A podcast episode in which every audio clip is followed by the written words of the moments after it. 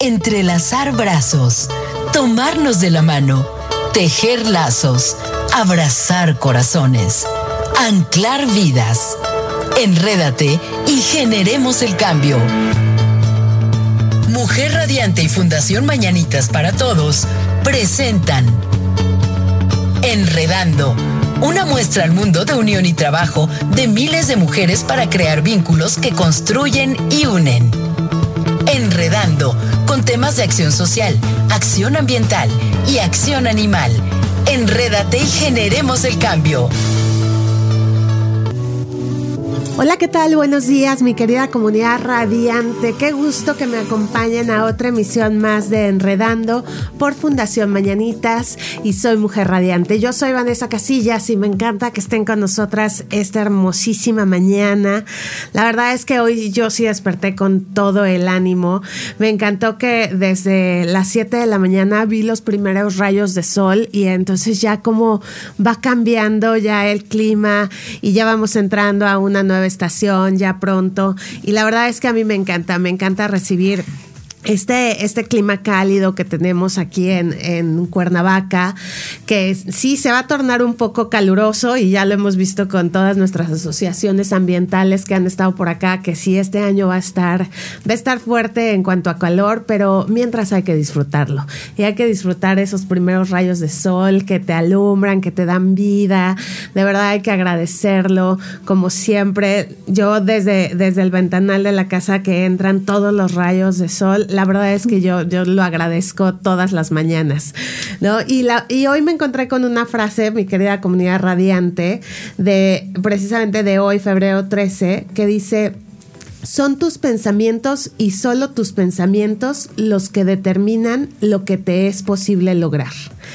Y la verdad es que va muy ad hoc a, a, toda la gente que ha estado en este programa, porque la verdad es que son, yo les diría, como, como bien se dicen en Teletón, tercos, ¿no? Son tercos, son persistentes con cada una de las causas que ellos encabezan, porque porque siempre, siempre traen, traen consigo a tanta gente que necesita de su apoyo en cualquiera de las áreas de las asociaciones que hemos presentado. ¿Qué es eso? Que ellos nunca, nunca claudican, ¿no? Aunque te sientas mal, aunque estés cansado, aunque, ¿no? Aunque un día de verdad no quieras hacer nada, tú cambias el chip, cambias el pensamiento, porque sabes que tienes que lograr una meta, porque sabes que alguien también, pues depende de ti, porque tantas y tantas cosas que hacen las asociaciones diario para tanta gente que lo necesita para mejorar a nuestra comunidad. Y la verdad es que esa resiliencia y esa fortaleza y ese empuje y, yo a cada uno de los que he conocido siempre los veo con una sonrisa.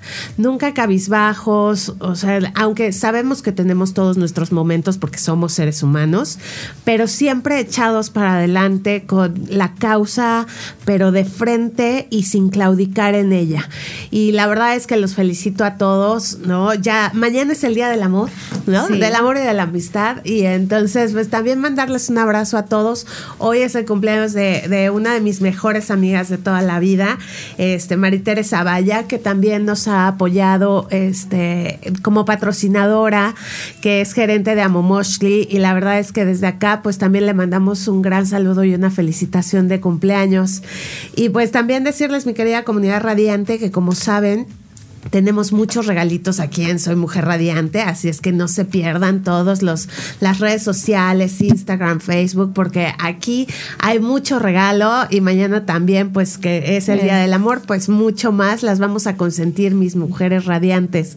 Y pues hoy la verdad es que ya quiero entrar en tema, les voy a presentar a, a nuestra invitada, porque tenemos un, un, tema importante del cual yo desconocía por completo. Sigo, sigo sin conocer mucho. La verdad es que leí, leí muy poco, precisamente para que nuestra invitada nos hable de todo este tema y se las voy a presentar.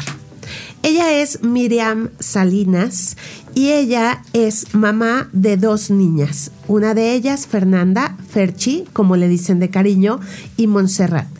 Hace 14 años tuvieron la dicha de tener entre sus brazos por primera vez a su hija Fernanda.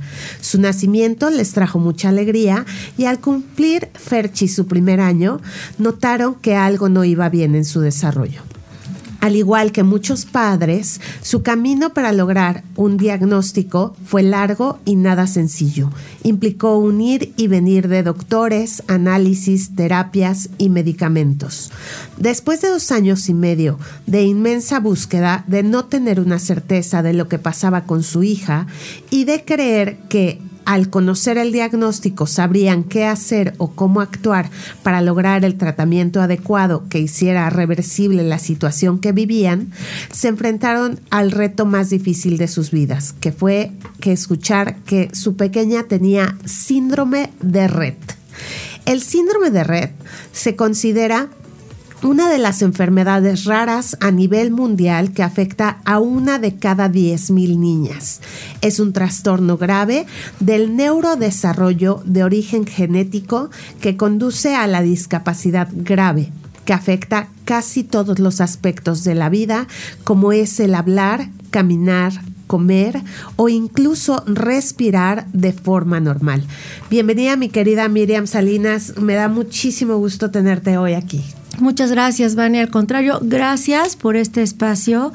Eh, es para no solo para hablar de la asociación, sino también para hacer visible lo que es el síndrome de red en un mes tan importante como es el mes de febrero, porque dentro de unos días, el próximo 29 de febrero, se celebra el Día de las Enfermedades Raras, poco frecuentes poco conocidas o huérfanas. Entonces, para nosotros como asociación es un mes muy representativo cuando se habla de este tipo de diagnósticos que son pocos conocidos. Así que muchas gracias por permitirnos hablar y dar a conocer, como decimos nosotros, dentro de la comunidad, hacer visible lo que hoy es invisible, ¿no? Sensibilizar a más personas acerca del síndrome de red. Mire, pues mm, la verdad es que tenemos mucho que platicar porque si bien ahorita leí ¿no? ¿Qué es el síndrome de red? Seguimos como, como un poco, como, como, pero ¿qué es esto? ¿No? ¿Qué es todo esto que dije? En realidad, ¿cómo lo manejan? Y aparte tú teniendo una chiquita con síndrome de red. ¿Cuántos años tiene hoy por tu niña? Hoy Fernanda tiene 17 años, eh, tiene 17 años de vida y la verdad es que es el principal motor eh, de esta asociación. Tenemos los seis años Así que Fer tiene 17 años cuando su eh, diagnóstico de vida era, o su, los doctores decían que solo iba a vivir uno o dos años, ¿no? Oye, Miriam, antes de irnos a la pausa, cuéntale o explícale a nuestra comunidad radiante, también a mí obviamente, ¿qué es el síndrome de Red? El síndrome de Red es un trastorno del neurodesarrollo que afecta principalmente a mujeres, aunque hoy en día se sabe que también afecta a hombres. Y se dice que a mujeres en un 99%, porque nosotras tenemos dos cromosomas. Uno de estos cromosomas muta al momento de la concepción. Ajá. Cuando muta, este cromosoma afecta directamente a un gen llamado MECP2, que es el encargado de todo el sistema nervioso. Las niñas cuando nacen, nacen sin ningún síntoma. Tú sales del hospital con una niña que está perfectamente sana, peso, con el peso adecuado, la talla adecuada, el apgar adecuado, todo. Entonces te vas con una niña sana que se desarrolla muy bien dentro de los primeros meses de vida hasta el año justo en el año, entre el año y los tres años, tú notas que hay algo mal en tu hija. Entonces, eh, la primera que lo nota es la mamá. Dice, bueno, si habla, mi hija ya estaba hablando, ya no quiere hablar, estaba gateando, ya no quiere gatear, o a lo mejor ya estaba dando sus primeros pasitos y ya no los quiere dar. Lo que es más evidente es que deja de usar sus manos para tomar los alimentos, para hacer la pinza, para agarrar un biberón, ¿no? Y es ahí cuando dices, algo anda mal y vas con el pediatra que en ese momento te está atendiendo mes con mes y el pediatra te dice, no, generalmente lo que nos topamos muchos padres que tenemos hijos con enfermedades poco frecuentes es. que no te creen, ¿no? te dicen, no, es que sabes que está súper consentida, claro. por si ya no quiere caminar, Claro. este es que todo la adivinas, es que eres primeriza, es que lo cuida la abuela. Entonces, tú dices, no, realmente es que hay algo mal. Claro, yo ¿no? lo estoy viendo Yo lo estoy todos los viendo. claro. Entonces ahí es donde es un peregrinar de doctores hasta que encuentras a alguien, algún médico o algún terapeuta que te refiere a lo mejor con un neurólogo. Por Claro. eso es importante hablar de estos temas. Así es. Oye, Miriam, y ahorita ya nos vas a platicar porque yo te escucho hablando del tema ya en una expertise tremenda, ¿no? O sea, ya, ya completamente, pues después de 17 años, ¿no? Así Que es. tiene, que tiene Fernanda, ¿no? Pues se- te has empapado y cada vez supongo que sabes más y más y más e investigas más de todo esto para darle una mejor calidad de vida precisamente a tu hija y para compartirlo con muchas mamás que, es. que no lo saben. Pero supongo que antes de llegar ahí, mi querida Miriam, pues el paso fue un poco caótico, desgarrador y demás. Y eso sí nos gustaría que, que nos compartieras un poco. Tú eres de aquí, Miriam, de Cuernavaca, vienes de, de Ciudad de México. Cuéntanos un poquito de ti. Yo soy de la Ciudad de México, toda mi infancia viví ahí. Tenemos aquí 10 años, tenemos la fortuna de vivir en este clima tan rico y precisamente nos cambiamos por el clima. Todos los niños neurológicos, no solamente los niños que padecen síndrome de Red, siempre tienen eh, dificultades con sus vías respiratorias Ok. o colapsan no precisamente por la enfermedad, sino por una gripa mal cuidada, una neumonía y ahora que tenemos esto del COVID, ¿no? Eh, aquí el clima de Cuernavaca es ideal porque siempre estamos en un clima muy agradable y las gripas y todo lo que es eh, eh, de Sí, sistema inmunológico disminuye. Claro. Existen otras cosas como las alergias, pero realmente el clima les favorece muchísimo a las niñas. Entonces yo soy de la Ciudad de México y sí fue eh, ir investigando.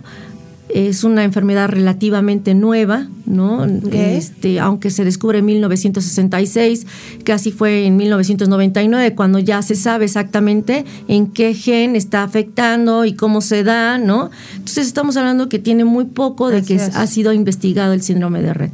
Ok, Miriam. Oye, nos vamos a ir a una breve pausa, mi querida Miriam, pero sí quiero que, que nos cuentes un poco, bueno, primero, ¿qué hace la fundación? ¿No? Tú la encabezas, que ahora me, me decías que, bueno, que tú la encabezas, pero que son dos personas, que ahorita ya les contará un poquito de eso, mi querida Miriam. Pero vamos a ir a una breve pausa. Recuerdan que seguimos aquí en vivo por www.soymujerradiante.com. Regresamos. Continúas escuchando a Amy Castillo y Vanessa Casillas en Enredando. Ya estamos de regreso, mi querida comunidad radiante, y ya saben que aquí en, lo- en los cortes comerciales pues platicamos mucho con los invitados y la verdad es que surge información muy valiosa, mi querida Miriam. Primero, bueno, platicarle a la gente que esta fundación, como bien lo decías, lleva seis años. Así es. ¿Y cuál es el objetivo de la fundación? Dar información, apoyar a niñas, cuéntanos. Mira, dar básicamente información acerca del síndrome de, Red. Darte las herramientas como padre, como familia, como maestro, como doctor, como lo que sea, de qué es el síndrome de Red y cómo puedes ayudar, ¿no? Es una, una enfermedad poco conocida, nosotros lo que hacemos es, mes con- desde que iniciamos, es dar diferente tipo de información acerca del síndrome de red. Ha sido un camino muy largo también para aprender nosotros como Claro. padres. Eh, antes de hacer la fundación, nosotros como padres tuvimos que eh, también viajar a otros países para conocer más de este diagnóstico, para tener más herramientas para primeramente atender a nuestra hija y posteriormente compartir esta información Claro. con otros padres que se sentían igualmente solos, aislados con este diagnóstico. Entonces, eh, en nuestro país no había nada. Viajamos muchas veces a España, en donde teníamos la información de primera mano en nuestro idioma. Posteriormente lo hicimos a Estados Unidos y eso nos ayudó a tener todas las herramientas y decir, ya es momento de compartirla con otros padres Claro. y hacer una comunidad y empezar a buscar y buscar. Empezamos con primeramente con seis niñas. Actualmente tenemos una comunidad, llegamos a tener 150 niñas. En estos seis años hemos tenido seis pérdidas, seis nenas que han fallecido. Entonces, ahí vamos. Siempre hay mamás que se van uniendo, nos van diciendo, oye, yo tengo otra mamá que también tiene una hija con el mismo diagnóstico. Lo que hacemos a través de la asociación es eh, llevar información. Llevamos tres años consecutivos eh, llevando doctores mes con mes. La pandemia nos permitió comunicarnos con nuestra comunidad ya de una forma virtual. Por supuesto. Entonces fue fantástico. Y con doctores. Y con doctores. Entonces hay personas que yo le llamo ángeles terrenales que siempre se van sumando con su trabajo voluntario, compartiendo conocimiento a la comunidad de diferentes temas. Claro. ¿no? Estas niñas tienen muchas... Eh, pues necesitan un equipo multidisciplinario de médicos y muchas veces hay familias que no tienen ese equipo claro a su alrededor. ese recurso económico tampoco para para adquirir bueno para tener ese equipo. Oye Miriam pero qué tan difícil es diagnosticar el síndrome de red porque un poco por lo que conversábamos y por lo que yo leía yo digo, igual y estoy diciendo una tontería, tú, tú corrígeme, pero igual y se puede confundir un poco con esclerosis múltiple o, o cómo... O cómo... Se, tiene, se confunde con autismo, con parálisis cerebral, con esclerosis. Eh, las niñas para que lleguen a este diagnóstico tienen que tener un examen genético, pero antes de llegar al estudio genético hay varias eh, cosas que pueden detectar clínicamente los doctores, que a veces pasan desapercibidas. ¿Qué serían cuáles, Miriam? Una de ellas es que en los primeros meses de vida se eh, detiene el crecimiento de la cabeza. Eso ah. tiene que ser como un parte aguas, un factor que diga, esta niña tiene que ir con el neurólogo. Algo está pasando que no está creciendo adecuadamente el perímetro eh, de, su cabecita, ¿no? Eh, otra cosa que debe de ser como otro parteaguas, empiezan con epilepsia en el primer año de vida. Muchas veces los doctores la confunden con eh, terrores nocturnos, ¿no? Claro, claro, sí, sí. Otra característica de este síndrome es que empiezan con un lavado de manos frecuente, ¿no? Eh, ya no quieren usar las manos y como si estuvieran abrazando sus manitas todo el tiempo o se llevan las manos a la boca. Ok. ¿No? Ok. Pero esto, esto último que nos dices, pues creeríamos que es como algo normal de los, de los niños, ¿no? Pero lo demás es algo como, como muy, muy, Esto es muy característico del síndrome de Rett. Oye, Miriam, ¿y qué tan fácil hoy por hoy? Porque yo recuerdo cuando mi hijo estaba chiquito, digo, él tiene ahora 22 años, pero ¿qué tan fácil hoy por hoy es conseguir un neurólogo especialista en infancias? Pues eh, particularmente en síndrome de red, son muy pocos. Eh, en la Ciudad de México tenemos dos eh, doctoras del Instituto Nacional de Pediatría, con las que referimos casi siempre a todas las personas de la comunidad. La asociación está haciendo un censo de doctores que... Este censo se está haciendo a través de la misma comunidad de la asociación, en donde tenemos un registro de los doctores que ya están como más sensibilizados, que conocen más acerca del síndrome de red, no solo de neurólogos, sino también de pediatras, sino también de terapeutas, ¿no? Para que entonces cuando existe un caso así, los lo vamos a referir con ese doctor dentro de sus comunidades. Pero uno como papá que tiene un bebé que empieza a, a, ver todas estas cosas que nos dices, pues se va con el neurólogo, ¿no? Primero. Supongo que, bueno, te vas con tu pediatra, pero como el pediatra te, te, va, te va a canalizar con tu neurólogo y el neurólogo te va, a decir, te va a decir, oye, algo anda mal, yo creo que hay que hacer lo que te tiene que referir inmediatamente es hacerte un estudio genético para ver qué es lo que está pasando. ¿No? Porque el neurólogo checa que no exista un daño cerebral, que no existe un tumor, ¿no? Claro, que descartemos eso, estos diagnósticos como parálisis, síndrome de Down, etcétera. Los más comunes. Claro. Posteriormente va a decir, no, no sea que estoy enfrentándome, hay que hacer un estudio genético. Vas con un genetista, también tenemos genetistas muy buenos, tenemos un genetista excelente que trabaja dentro de la asociación, bueno, que nos apoya, no trabaja, nos apoya con su conocimiento dentro de la asociación y se hace un examen genético. Estos exámenes genéticos son muy caros, no se hacen en el sector público, son pocos los hospitales que los hacen. En México solamente son dos, en ocasiones en algunos estados ayuda a Teletón con el 50% con, de este estudio genético. Anteriormente eran estudios que iban desde los 8 mil hasta los 32 mil pesos. Eh, tenemos esta alianza con eh, nuestro genetista que se que nos apoya desde la Ciudad de México y el estudio genético se tiene un costo de 8 mil pesos para las familias, ¿no? Es un estudio que aún se manda a Estados Unidos, que tarda un mes, que se hace a través de la saliva o a través de la sangre y tienes la ventaja de que si no nada más se estudia el cariotipo del síndrome de Red, sino se estudian todas las mutaciones genéticas que hay dentro del cromosoma afectado. Oye, Miriam, y para ti y para, bueno, para toda tu familia, ¿qué tan difícil fue enfrentar este diagnóstico? Cuando lo tuvieron y les dijeron qué era, ¿cómo, cómo fue la noticia para ustedes? Eh, la verdad, qué bueno que tocas ese tema, porque yo creo que esto lo viven todas las familias. Fue eh, realmente impactante.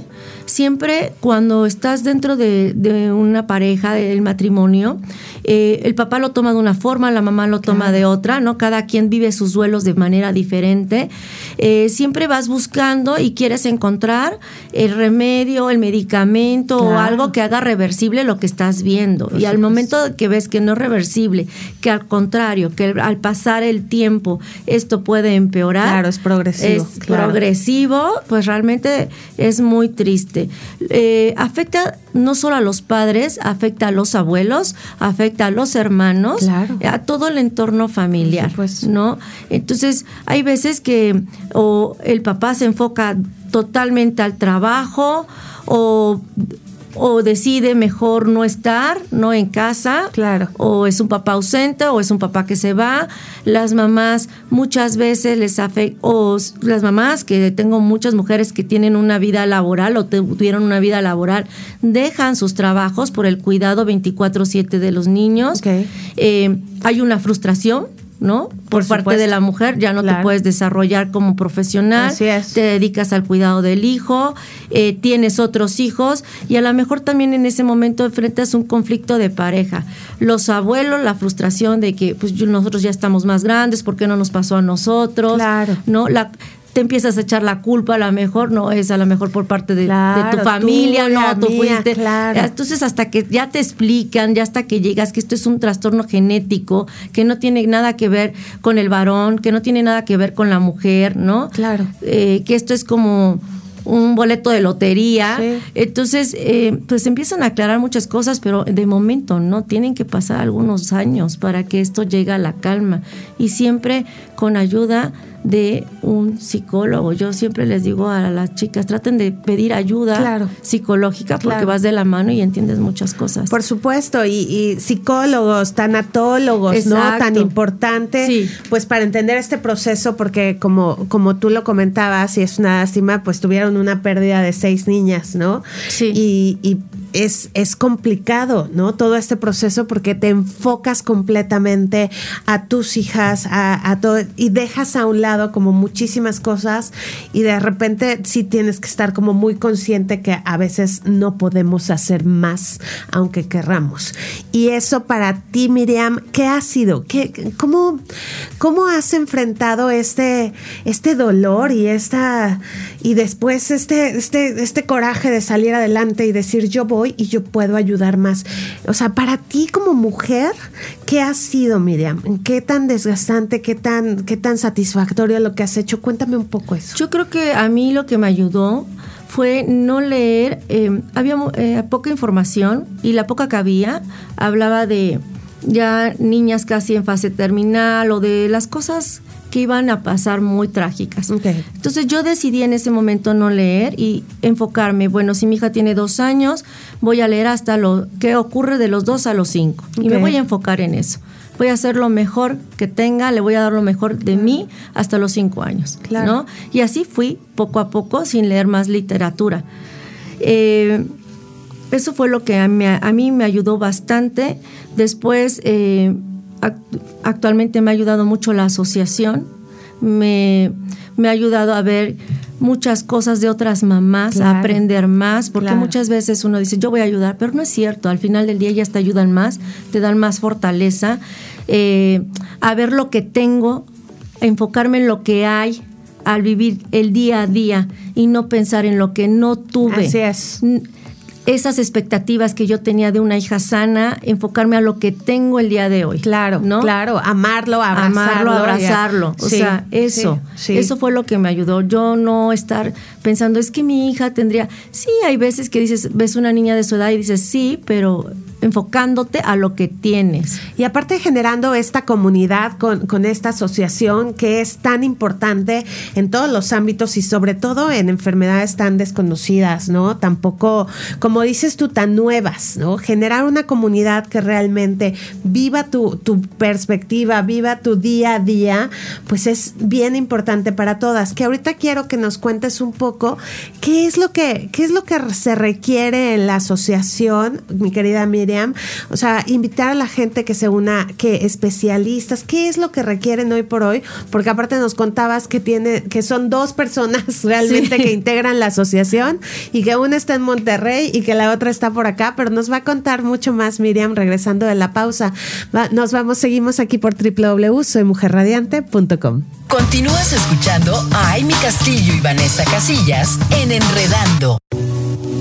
Ya estamos de vuelta, mi querida comunidad radiante y mis mujeres radiantes. Les traigo una recomendación para acompañar su cafecito de la mañana, de la tarde o a la hora que ustedes gusten. Panadería La Primavera, que nos ofrece una gran variedad de pan dulce para todo tipo de antojos. Ya saben que la especialidad de la casa son las donas con diferentes toppings e ingredientes como almendras, nuez, coco, lunetas, chispas de chocolate. No, bueno, ya se me antojó absolutamente todo.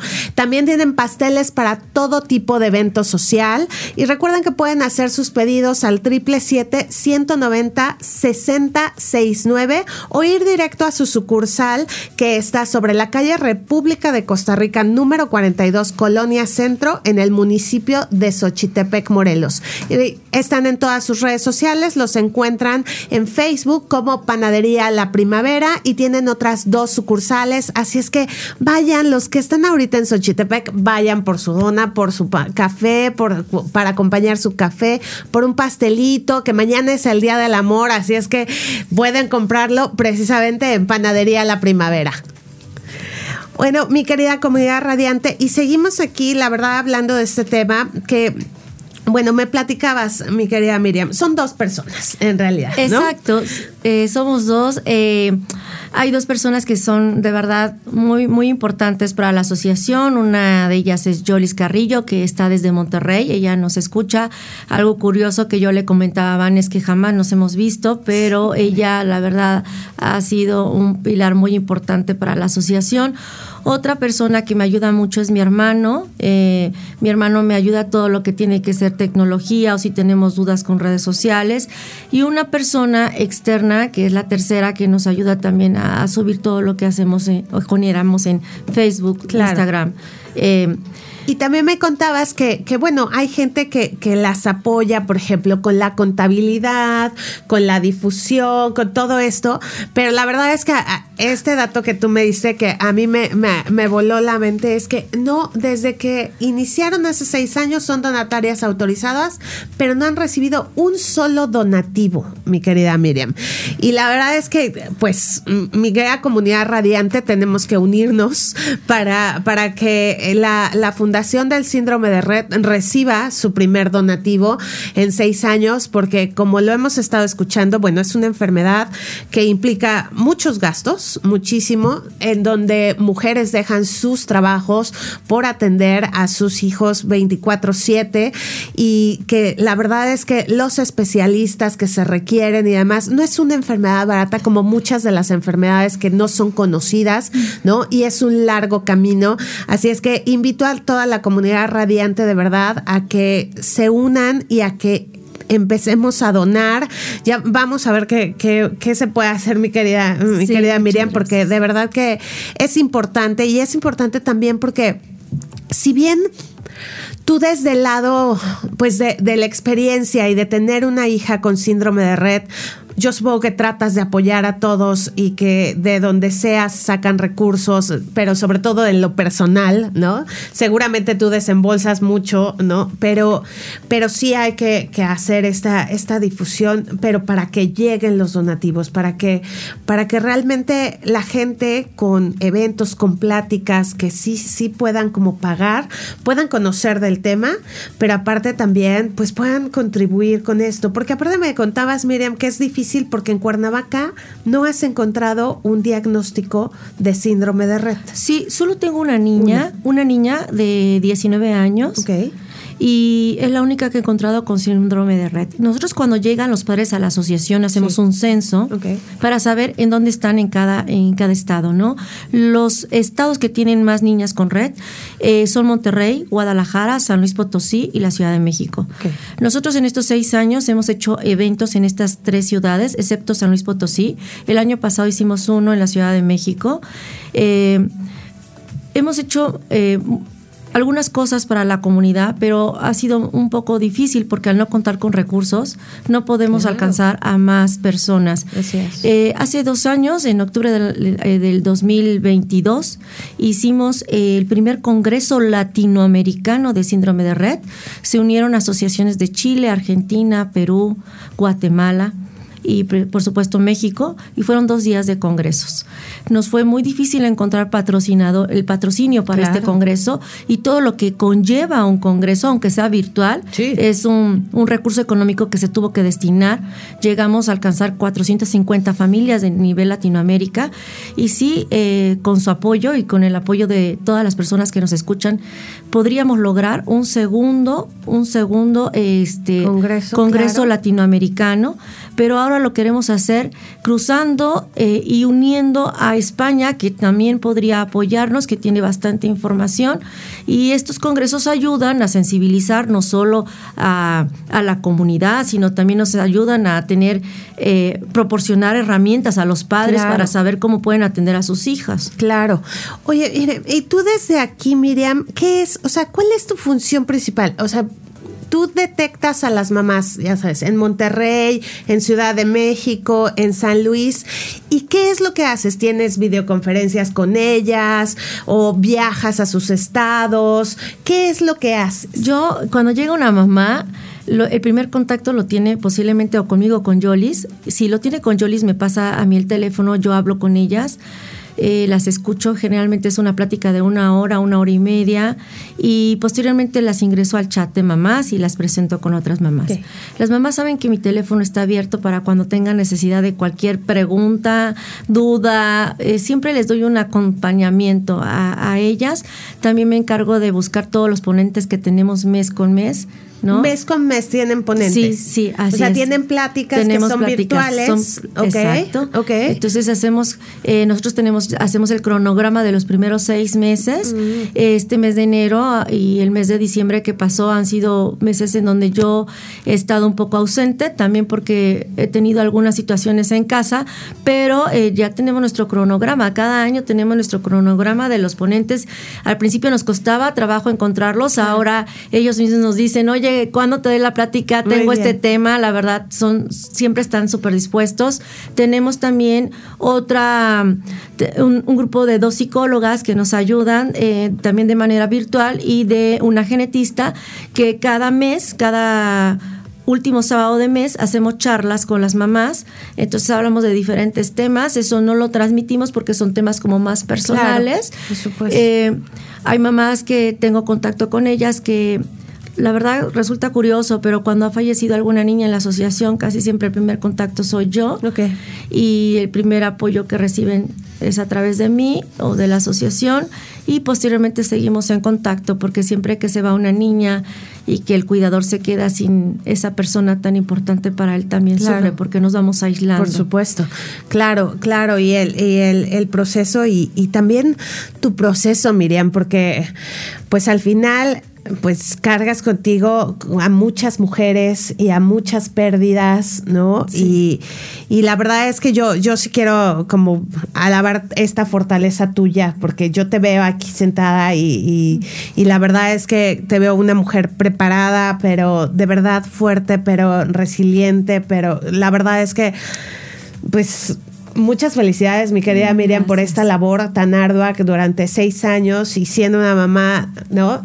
Con síndrome de red durante 17 años de una labor de 24/7, como bien lo dices, fácil no debe de ser. Y necesita, supongo también, este lado, como bien lo, comentabas, de apoyo psicológico.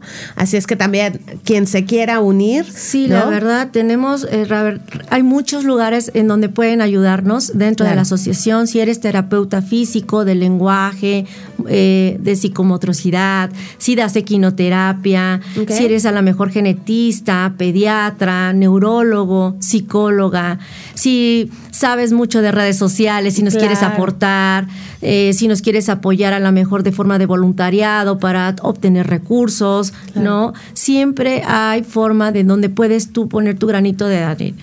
Oye, Miriam, ¿y, las, las mamás pagan alguna cuota? ¿Todo, todo es gratuito? ¿Tú haces toda la gestión de todo lo que son las ponencias, todo esto? ¿O, hay un, alguna cuota que se, que se paga? No se paga nada, todo es gratuito, todo es, de corazón, es, es, es un dar. La vida es un dar y un recibir continuo. Así que todo es gratuito. Eh, siempre se necesita ayuda. Siempre. Siempre. Yo sé que hay muchas mamás que a veces quieren apoyar, pero el día a día no les da. Claro. ¿No? Eh, algunas somos más bendecidas que otras, todas vivimos circunstancias de vida totalmente diferentes, ¿no? Pero si se quieren sumar, invito a la audiencia, es momento de hacerlo, es, estamos iniciando el año, es un, puede ser un propósito, eh, siempre que ayudas llegan otras bendiciones a tu vida. Así es, así es. La verdad es que aquí, aquí siempre lo decimos, mi querida Miriam cuando uno ayuda, uno se ayuda más, ¿no? Exacto. Y, y es, es, un círculo que, que, se va volviendo más grande y que va permeando a la sociedad entera, ¿no? Desde tu casa, tu comunidad, tu casa, tu colonia, tu comunidad, tu estado, ¿no? Tu municipio. Y así vamos permeando para, para formar una sociedad mucho mejor entre todos, ¿no? Agarrados de la mano, ¿no? Y, y, y, apoyando en lo que, en lo que cada uno sabe, ¿no? En, en su expertise ¿no? Todos podemos apoyar de una u otra manera, aunque no sepamos del síndrome de red, ¿no? Hay que acercarnos, si tenemos tiempo, igual y se requieren manos, igual y se requiere ayuda con las mujeres, igual y tenemos la posibilidad económica de apoyarlas con, no sé, con un enfermero, no sé, tantas, tantas cosas que podemos hacer. Sí, alianzas. Así es. alianzas. Realmente yo al principio de nuestra charla te decía, hacer alianzas con otras asociaciones que apoyen a la mujer de diferentes formas, alianzas que nos ayuden a entender todos los cuidados paliativos, todo lo que tiene que ver con tanatología, alianzas con psicólogos. Así nos podemos ayudar como comunidad. Así es, y nos vamos a ir a una breve pausa, mi querida comunidad radiante, y regresamos aquí en vivo por www.soymujerradiante.com. Continúas escuchando a Amy Castillo y Vanessa Casillas en Enredando. Ya estamos de vuelta, mi querida comunidad radiante. Seguimos aquí con Miriam Salinas, que es fundadora y presidenta de la Fundación Síndrome de Red. Y ella, para quien se acaba de conectar, bueno, pues ella precisamente empezó a investigar de todo esto porque es una mamá con una niña Fer. con síndrome de red. Y me gustaría saber un poco, mi querida Miriam, cuáles son como, bueno, primero decirle a la gente lo que platicábamos en el corte, que es una enfermedad realmente cara, ¿no? Así es. Por los medicamentos. Me comentabas que iban desde mensualmente desde 8 mil hasta 15 mil pesos como el cuidado como base.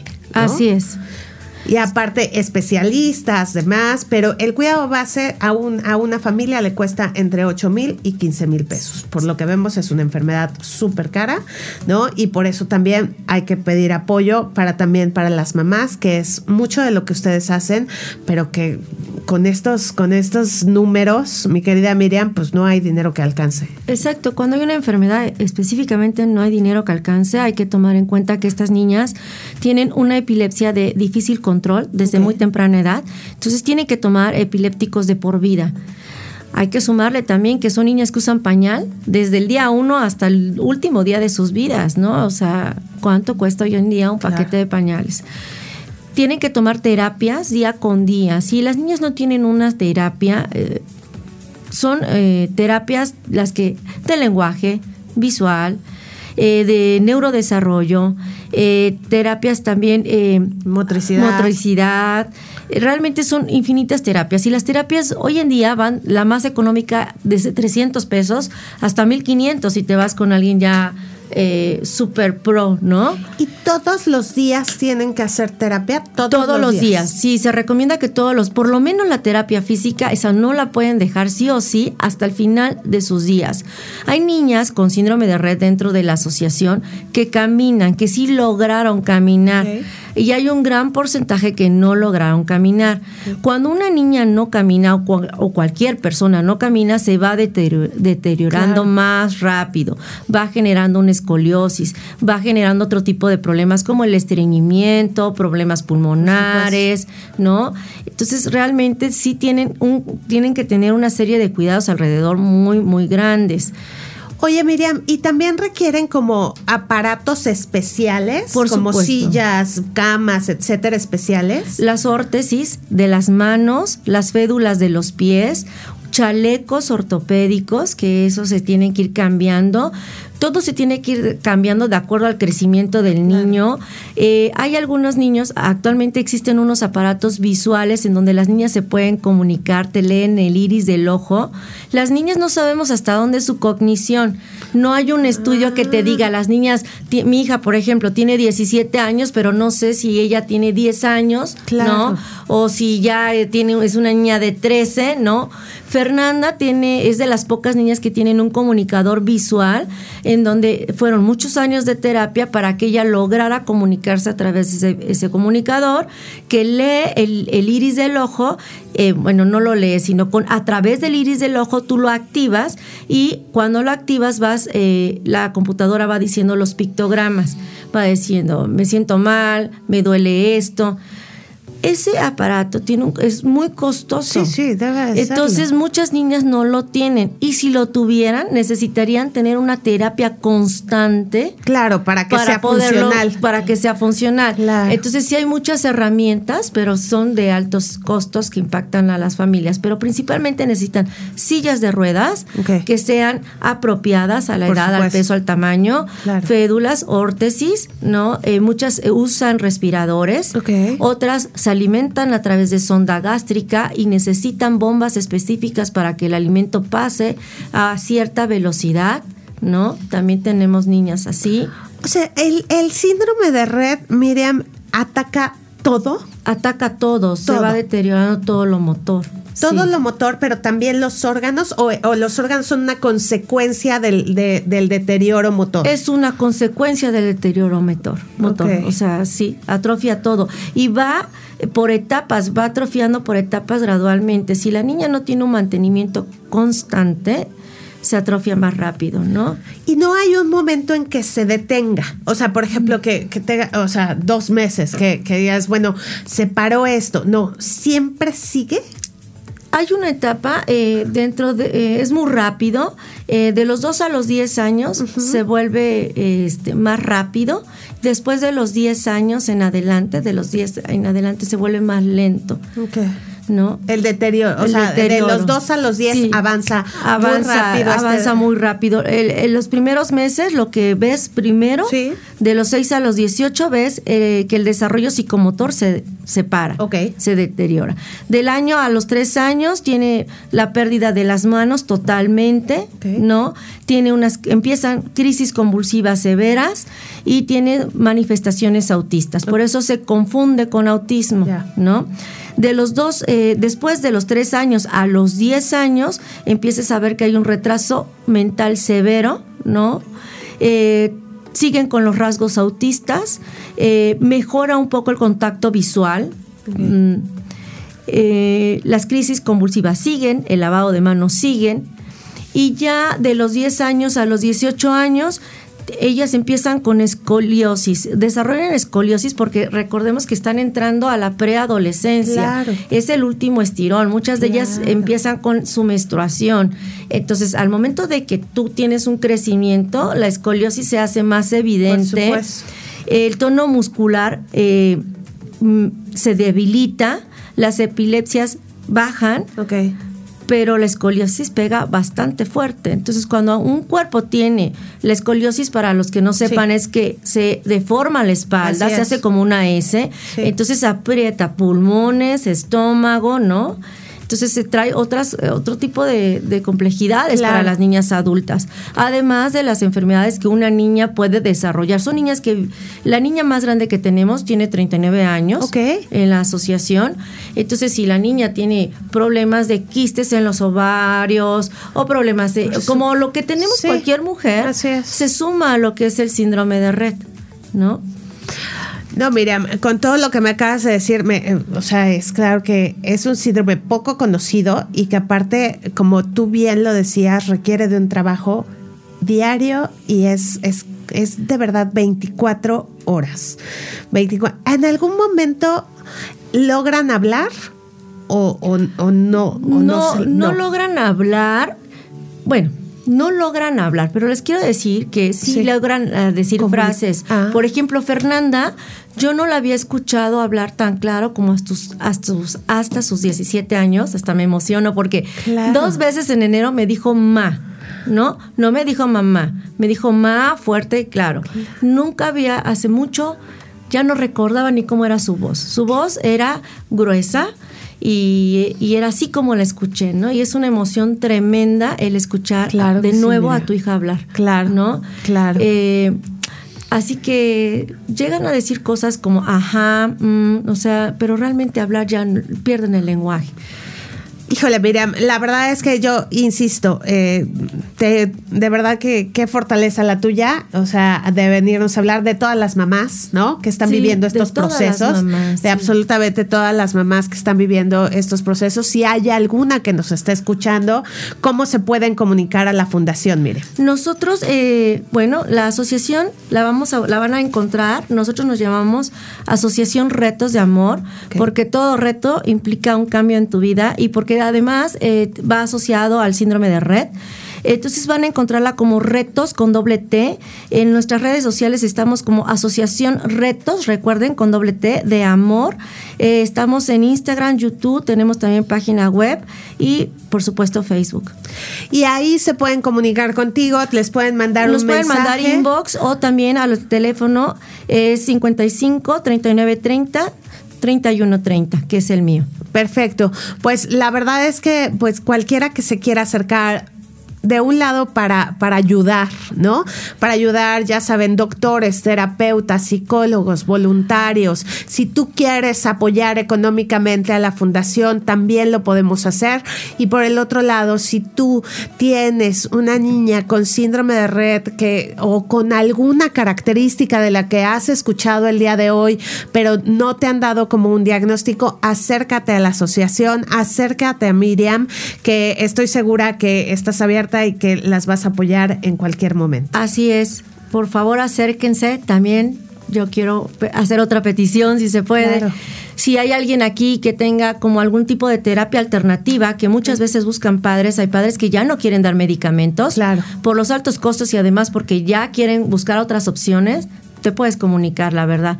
Reiki, imanes, flores de bar, lo que quieras aportar, como nos quieras ayudar a la comunidad, también bienvenido. Claro, claro, porque aparte de eso, a, la par también de los tratamientos, eso ayuda muchísimo y ayuda también a toda la familia, como bien lo decíamos.